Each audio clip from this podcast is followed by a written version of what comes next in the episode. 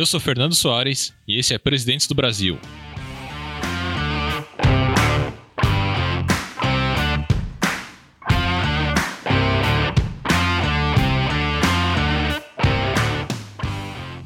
Você que está do outro lado do do fone de ouvido, você jovem que nos ouve, vai prestar a prova do Enem, né? A gente tem um curso de História do Brasil para você. O curso tá lá na Udemy. A gente vai falar sobre é, o processo colonial, é, a administração colonial, crise do sistema colonial, processo de independência, o, as monarquias, né? Principalmente o segundo reinado. Vai falar da era Vargas, da República Oligárquica, do, sobre o coronelismo, sobre a ditadura militar. A gente vai fazer um passeio aí sobre a história do Brasil. E você que está querendo aumentar mais o seu conhecimento, quer aprimorar mais os seus conhecimentos na área da história do Brasil, a gente tem esse curso para você um preço bastante acessível. E claro, como tá na Udemy, a Udemy sempre coloca é, promoções relâmpago lá dentro. Então, o link do curso tá na descrição desse podcast e não esqueça de comprar, beleza? Você que tá aí a fim de melhorar seus conhecimentos para fazer a prova do Enem ou algum concurso público, vai adorar esse curso. Beleza? Vamos para o podcast.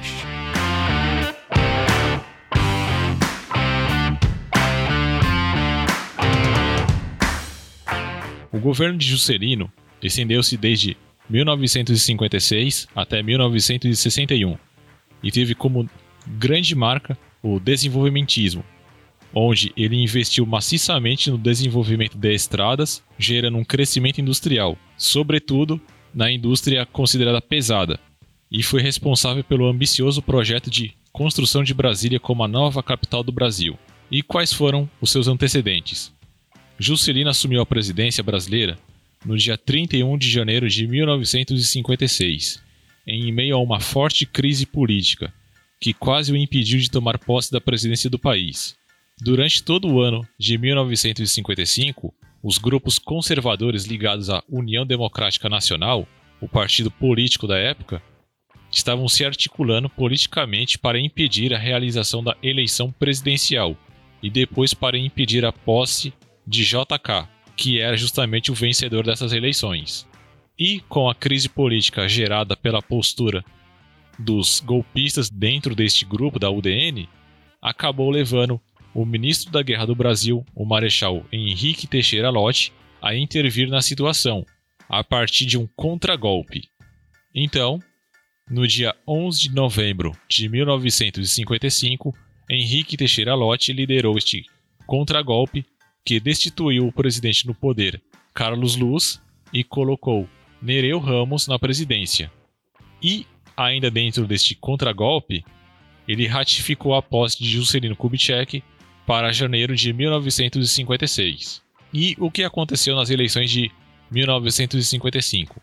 Paralelamente à articulação política dos conservadores, para cancelar a realização da eleição de 55, ocorria a formação das chapas políticas para disputar a presidência do Brasil. Essa eleição contou com a participação de quatro candidatos, que eram Juarez Távora, pela UDN, Ademar de Barros, pelo Partido Social Progressista, o PSP, Plínio Salgado, pelo Partido de Representação Popular, o PRP, e Juscelino Kubitschek, pela chapa PSD-PTB. A campanha de Juscelino Kubitschek foi marcada pela defesa da necessidade de se retomar uma política que desenvolvesse a economia e promovesse a industrialização do Brasil. E para lançar essa ideia, a candidatura de JK cunhou o slogan que marcou sua campanha, que é o famoso 50 anos em 5. A ideia do slogan era afirmar que durante os próximos 5 anos do governo de JK, o Brasil iria avançar em seus índices econômicos de maneira considerável. E, na campanha de JK, ela acabou tendo um grande sucesso, em grande parte pela habilidade do político mineiro em articular com os grupos políticos de diferentes orientações. Isso foi mais evidenciado porque, durante a sua candidatura, ele teve o apoio de grupos da burguesia industrial brasileira, assim como contou também com o apoio dos comunistas, além dos militares legalistas como o próprio Lott. E, apesar disso, a eleição presidencial de 1955 foi acirrada, e o resultado disso foi bastante apertado.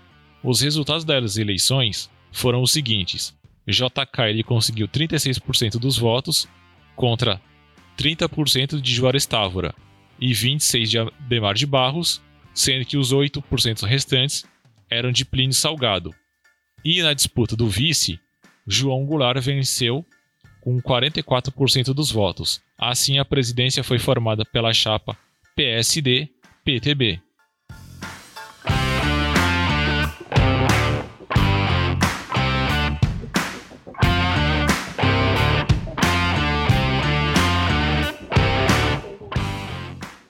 E logo após a vitória, JK e Jango, o João Goulart, durante essas eleições de 1955, a UDN começou a se mobilizar novamente para impedir a posse dos candidatos, a partir do argumento de, de que Juscelino não havia conseguido a maioria absoluta dos votos, ou seja, 51%, e por isso a vitória do político mineiro seria ilegítima.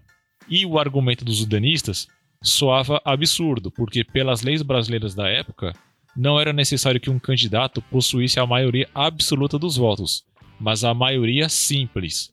Toda essa situação levou à intervenção de Lott, já no mencionado golpe preventivo de 1955. E como foi o governo JK?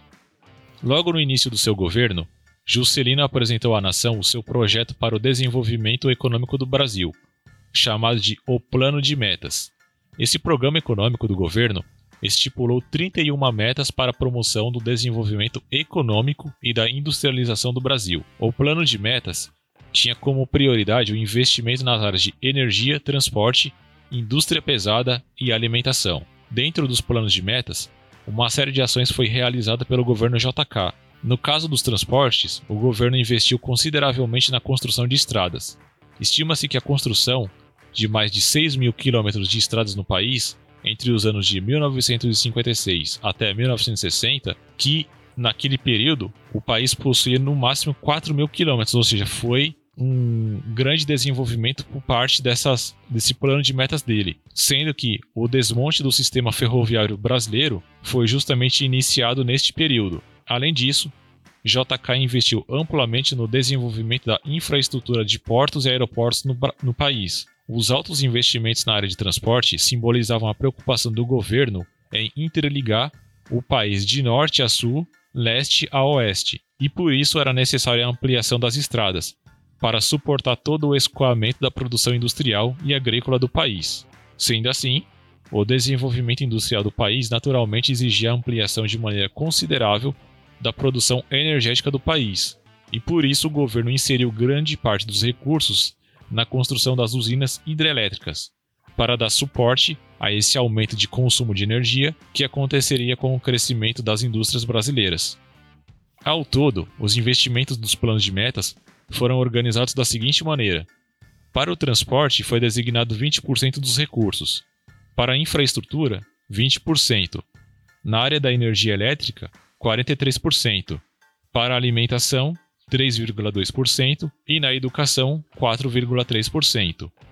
E essas altas de investimentos no desenvolvimento econômico industrial tiveram um notório resultado. Os índices econômicos evidenciavam isso. O país registrou um crescimento médio na produção de 80% na sua área industrial, e áreas como a indústria de equipamentos de transporte cresceu incrivelmente 600%.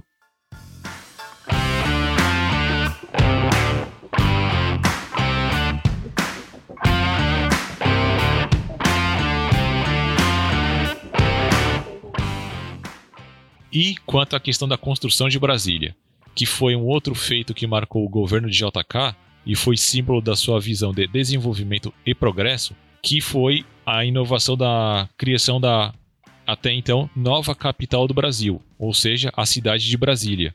Essa construção no interior do país era algo estipulado nas constituições brasileiras desde o ano de 1889, e JK acabou se apropriando dessa ideia e levou ela adiante, a construção de Brasília era vista por JK como uma forma de integração econômica do interior do território brasileiro, mas também como uma forma de reforçar o nosso nacionalismo. E a construção da cidade foi realizada em um tempo recorde e gastou uma quantidade de dinheiro gigantesca, pois o presidente sabia da necessidade de se finalizar a construção da cidade durante o, o seu mandato. E quais foram as consequências de todo o governo JK? Conforme nós vimos, o governo de JK ele alcançou resultados impressionantes dentro da área da economia, sobretudo na área da indústria.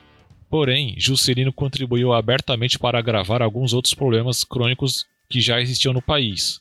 Os baixos investimentos na área da educação e da alimentação contribuíram para agravar o problema da produção de alimento, da distribuição de terras que fossem produtivas e da disponibilidade de vagas nas universidades. Essas questões agravaram-se e estouraram durante os anos de 1960, principalmente é, num período em que esses anos de governo seriam agora de João Goulart. Além disso, os elevados gastos de Kubitschek em seu governo contribuíram para aumentar a dívida externa do país, que alcançou a cifra de 3 bilhões de dólares, e as relações do Brasil com o Fundo Monetário Internacional saíram bastante arranhadas. Mas o fator de maior insatisfação da população era a terrível inflação, que no ano de 1959 alcançou a marca de 39,4%, sendo que dois anos antes, em 1957, essa marca era de apenas 7%. Então é isso.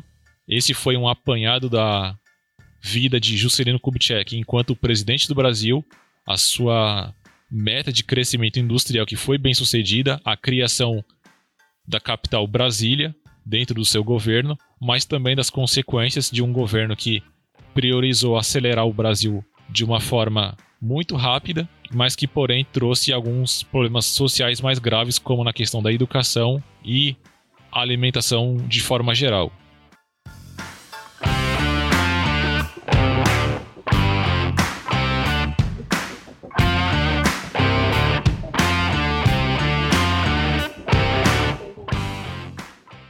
Então é isso.